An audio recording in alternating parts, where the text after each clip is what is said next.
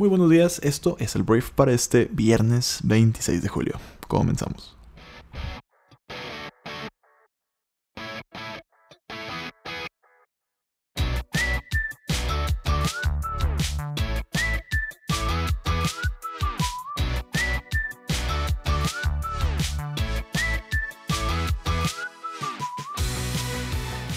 Muy bien, Briefer, muy buenos días. Yo soy Arturo Salazar, uno de los fundadores de Briefy, y esto es el Brief, el programa en el cual te puedes informar en cuestión de minutos acerca de las noticias más importantes del mundo. Entonces, hoy hay algunos temas que eh, platicar. Hay que hablar de Apple y la adquisición que hizo el día de ayer en una empresa de modems para teléfonos inteligentes. Hay que hablar también de Estados Unidos y el pleito que va a empezar con Guatemala. Hablemos de Amazon y Google y todos sus resultados eh, de ganancias. Hablemos de Donald Trump. Hablemos de un inventor francés que quiere volar ahí por encima del canal de la Mancha y bueno, el nuevo enfoque del crecimiento y desarrollo de Andrés Manuel López Obrador, el presidente de México. Entonces, si te parece bien, vamos a comenzar. Te agradecemos mucho que estés aquí y bueno, comenzamos.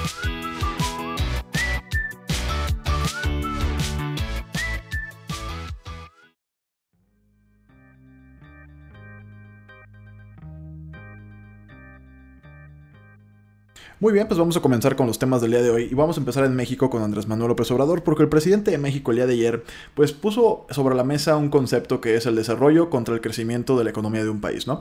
Eh, este jueves dijo, habló de los bajos pronósticos de crecimiento económico dados a conocer en los últimos días y em, dijo que no es lo mismo comparar este factor con el de desarrollo. Entonces, es muy interesante porque si te pones a analizarlo, pues desde campaña hablábamos, o por lo menos su campaña hablaba de un 4% de crecimiento anual. Crecimiento, no desarrollo, crecimiento. Entra a la presidencia y pues me imagino se dio cuenta de lo complicado que es crecer al 4% anual. Entonces como que ha venido el gobierno de Andrés Manuel eh, soportando la crítica y soportando eh, la, la reducción de expectativas de crecimiento eh, que pues diferentes calificadoras, diferentes organismos nacionales e internacionales están poniendo, ¿no? O sea, poniéndole el crecimiento de México de este año por debajo ya del 1% según el Fondo Monetario Internacional. Hay quien todavía lo pone entre el 1 y el 2, pero pues ya el fondo lo puso en el punto 9. Entonces, como que Andrés Manuel el día de ayer comenzó a cambiar su discurso y empezó a hablar del desarrollo. Ya había dado algunos indicios hace 15 días tal vez. El tema es que ayer se preguntó, le hizo una, una pregunta al aire diciendo ¿cuál es la moneda que más se ha fortalecido? El peso mexicano. Algo tengo que decir porque ya están pronosticando la baja en el crecimiento. En el caso del crecimiento voy a seguir sosteniendo que no es lo mismo crecimiento que desarrollo y ahora hay más desarrollo. Entonces está, te digo, volteando la tortilla. Este pues del, crecimiento al desarrollo. Y ayer, de hecho, el Banamex bajó su previsión de crecimiento económico del país del 0.9% al 0.2% para este año. Entonces, esto te digo, se ha venido repitiendo.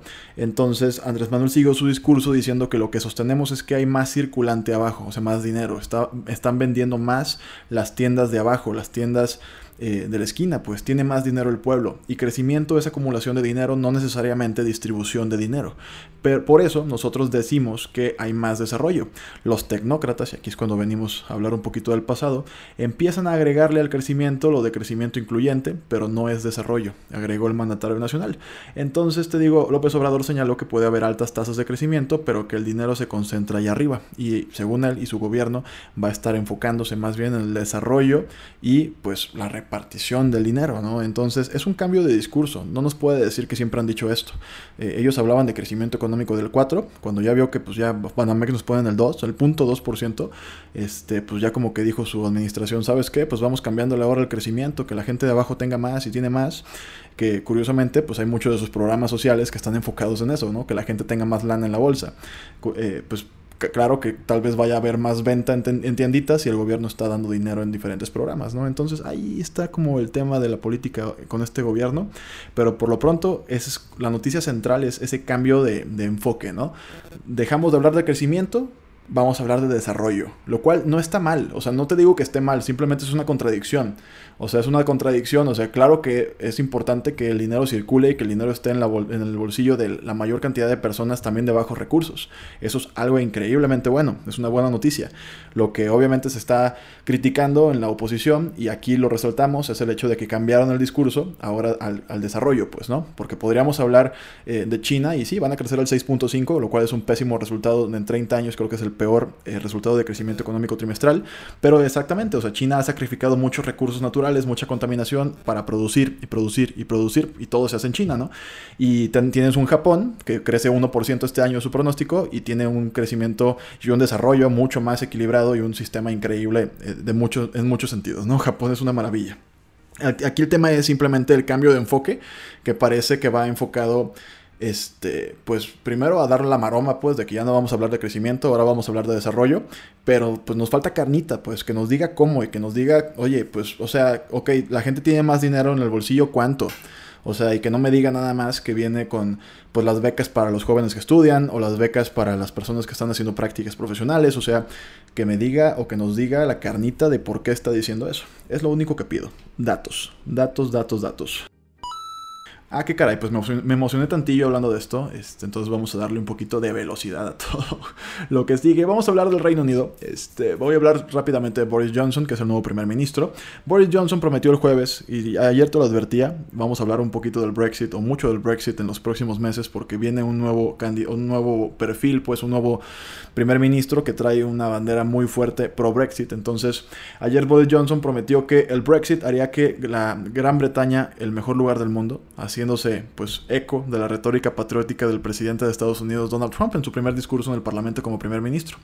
Devolveré la grandeza al Reino Unido y si te suena parecido pues es porque es como el America, eh, ¿cómo es? Make America Great Again, ¿no? Entonces me encanta cómo llegan individuos que piensan que ellos solos pueden venir a cambiar y a transformar un país ellos mismos, ¿no? Y lo vemos en muchas partes del mundo, ¿no? O sea, me encantaría que tomaran un, un enfoque plural, pues, de comunidad, de todos vamos para allá. No vengo a imponerte el cambio y la magia y, mi, y, mi, gran sabiduría para que todos cambiemos. Entonces, bueno, eso no es el tema. El tema es que el Reino Unido, según y la perspectiva de Boris Johnson, se sale de la Unión Europea el 31 de octubre con acuerdo o sin acuerdo de divorcio, se salen. Entonces, esto está poniendo temblar, pues, a los mercados y ya hay mucha más incertidumbre. Ya se había calmado un poquito, pero ahorita como que ya volvió otra vez, pues, con todo, ¿no? Porque antes existía la posibilidad, tal vez, de que se volviera a hacer un referendo para volver a votar el Brexit, pero este señor sí dijo que eso no va a pasar. Entonces veremos, por lo pronto Boris Johnson pues quiere hacer el Reino Unido great again también. Vamos a hablar un poquito de cine porque el día de ayer pues se confirma que Mad Max Fury Road pronto se hará realidad según su director. Mad Max no sé si recuerdas esta película pero fue una película bastante taquillera y la saga pues ha sido complicada en materia de secuelas y nuevas películas pero el tema es que este, su director ahora ha asegurado que pronto espera comenzar a trabajar en tres secuelas para pues esto, ¿no? Eh, entonces George Miller, padre de la franquicia de Mad Max, ha confirmado que tiene en sus planes dos secuelas protagonizadas por Tom Hardy como Max, quien ha firmado contrato para cuatro películas, además más de un spin-off de Furiosa, el, personaje perdón, de Charlize Theron en Fury Road, cuyo guion ya tiene escrito. Entonces, pues ya eh, se viene, ¿no? O sea, ya no han empezado a trabajar todavía, pero este, el tema es que había películas y otros compromisos y ahora ya van a empezar a trabajar en todo esto. Y ayer también se estrenó una película, más bien un trailer de una película que no, no sé si conozcas, pero es Zombieland. Zombieland es una película que es, es muy divertida, te la recomiendo. Ahora sí que te la paso al costo para que la veas. No sé en qué plataforma pueda estar, no sé si está en Netflix, pero es, es, muy divertida. Este, y bueno, en 2009 se estrenó Zombieland y ayer se, pues nos mandaron ya el segundo, uno de los trailers para la, segunda entrega de esta película, 10 años más tarde. Y la verdad que los que somos fanáticos de esta, de esta parodia, pues es una película de zombies que pues tiene personajes que pues matan zombies, ¿no? Y sobreviven a los zombies, pero es buena, es divertida y te la recomiendo. Entonces se va a llamar Zombieland Double Tap y este, está protagonizada por las mismas cuatro estrellas de la primera parte que eran Woody Harrelson, Emma Stone, Jesse Eisenberg y Abigail Breslin, que pues en 10 años pues Emma Stone ya ganó un Oscar, también dos de los otros eh, actores principales también fueron nominados al premio de la Academia, entonces pues han ido pues creciendo, ¿no? Le van a incorporar a Luke Wilson, a Rosario Dawson al reparto, incluso Bill Murray volverá a estar en la película, lo cual es una gran, una, gran noticia, lo cual no te puedo spoilear que vuelva Bill Murray porque no has visto la 1 tal vez, pero bueno, checa la primera, está buena, ayer subieron el segundo trailer que lo puedes checar en YouTube. Y pues está bien, eso es lo que tengo que decir de el cine. Aquí es cuando empiezo a lanzar noticias y noticias y noticias, ¿no? Así seguiditas para darle velocidad. Vamos a hablar de París, porque París, Francia, la ciudad, la ciudad luz, perdón, registró en la jornada de ayer la mayor temperatura desde que empezaron a tomarse registros, de acuerdo al meteorólogo estatal Mateo Franz. Em, y bueno, en momentos en que una intensa ola de calor envuelve a Europa, tuvieron cerca de las una de la tarde, cerca de las 2 de la tarde, registraron en la capital francesa 40.6 grados centígrados, lo cual superó el récord anterior de 40.4 grados marcado en julio del año 1947. Entonces, por otra parte, se destacó que las abrasadoras temperaturas que afectan a Francia podrían precipitar el colapso del techo abovedado de Notre Dame. Eso es una noticia muy mala porque el calor podría pues, hacer que se colapse este techo que de por sí está todo quemado. Entonces, ese es el tema, ¿no? El mundo dando de qué hablar, el mundo llamando la atención, el mundo diciendo, dude, o sea, si seguimos este paso, pues creo que eh, humanos entendamos que nosotros vamos a pagar todos los platos, todos los platos por acabar con nuestro planeta, ¿no? Entonces, esa es una noticia. Vamos a hablar de Google porque el día de ayer las ganancias de Alphabet, que es la matriz de Google, se dispararon 211% en el segundo cuarto del año 2019, al pasar de 3.195 millones de dólares en el mismo periodo de 2018 a 9.000 947 millones de dólares de acuerdo con su reporte trimestral publicado este jueves, ¿no? Entonces, sobre todo, la, diferencia tan amplia se debe a una multa que Google tuvo que pagar el año pasado, que fue así súper cañona, estamos hablando de 5 mil millones de dólares, pero bueno, se recuperaron y ahora vendieron muchísimo este año, ¿no? Vamos al siguiente tema, vamos a hablar de Apple, porque Apple, la compañía pues ya no sabemos ni qué hace Apple. Think different. Lo que sea diferente lo hace Apple. Apple compró la mayoría del negocio de modems, de chips también, para teléfonos inteligentes de Intel por mil millones de dólares. Apple actualmente compra modems Intel para iPhones y el acuerdo anunciado el jueves hará que 2.200 empleados de Intel se muden a Apple, que asumirá algunos equipos y propiedad intelectual de la compañía. Intel seguirá desarrollando modems para aplicaciones que no sean de teléfonos inteligentes como PC, vehículos autónomos perdón, y dispositivos de Internet of Things. El CEO Bob Swan de de, esta compañía de modems dijo que la venta abre eh, la compañía para enfocarse en otras tecnologías 5G. Y me estoy equivocando, el CEO Bob Swan es de Intel, ¿no? Entonces esa es la noticia. Continuamos, vamos a hablar del gobierno de Estados Unidos porque eh, los gringos están considerando prohibir viajar a Guatemala. Según eh, NPR, la prohibición de viajar es una de las tres opciones que se están considerando mientras la Casa Blanca trabaja para reducir el número de migrantes que cruzan la frontera sur. Ahora Estados Unidos quiere presionar a Guatemala como lo hizo con México y prohibir viajar a Guatemala es una de sus posibilidades, ¿no?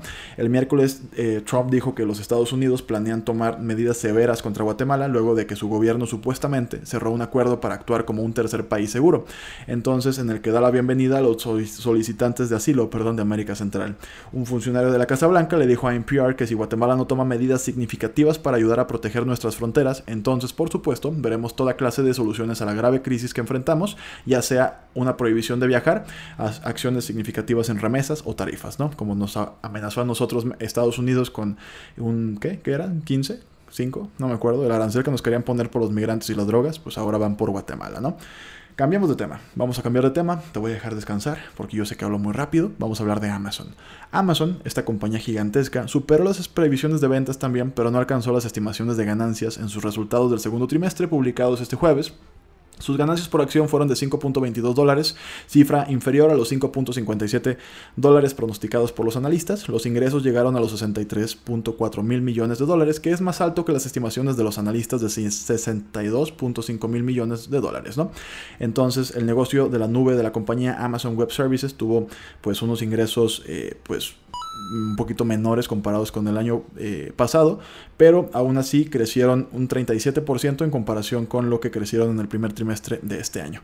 Las acciones de Amazon de, de todas formas cayeron, lo cual es un poquito irónico, pero bueno, vamos al siguiente tema. El siguiente tema tiene que ver con tecnología, es uno de estos señores que pues son científicos y se juegan la vida para probar sus teorías. Un inventor francés voló a mitad de camino a, través del Canal de la Mancha en un aerodeslizador a reacción antes de caer al agua. O sea, es como una patineta que vuela y el señor que se llama Frankie Zapata de 40 años intentó cruzar el Canal de la Mancha, intentó el vuelo a través del canal el jueves, pero se perdió.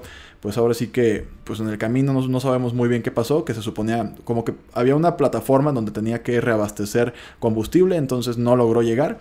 Eh, son 22 millas de distancia las que intentó eh, pasar en 20 minutos. Entonces dijo que alcanzó a ver las fronteras británicas, pero al final cayó al agua y fue rescatado por buzos franceses que no, no se encontró, no, no se lastimó y dijo que lo volvería a hacer. Entonces, ese es el tema. Y ahora vamos a un poquito más de ciencia. Este tema está bien padre porque, bueno, un equipo de ingeniería biomédica ha creado una forma para que una persona que usa un brazo robótica, robótico perdón, sienta objetos. Esta prótesis puede proporcionar suficiente sensación y retroalimentación para que los usuarios puedan realizar tareas como recoger un huevo sin dañarlo. La tecnología es el resultado de una colaboración entre la Universidad de Utah y varias otras instituciones y este tipo de cosas están increíbles, o sea, está muy fregón, pues como la tecnología está llegando a solucionar problemas como no tener un brazo, what the fuck.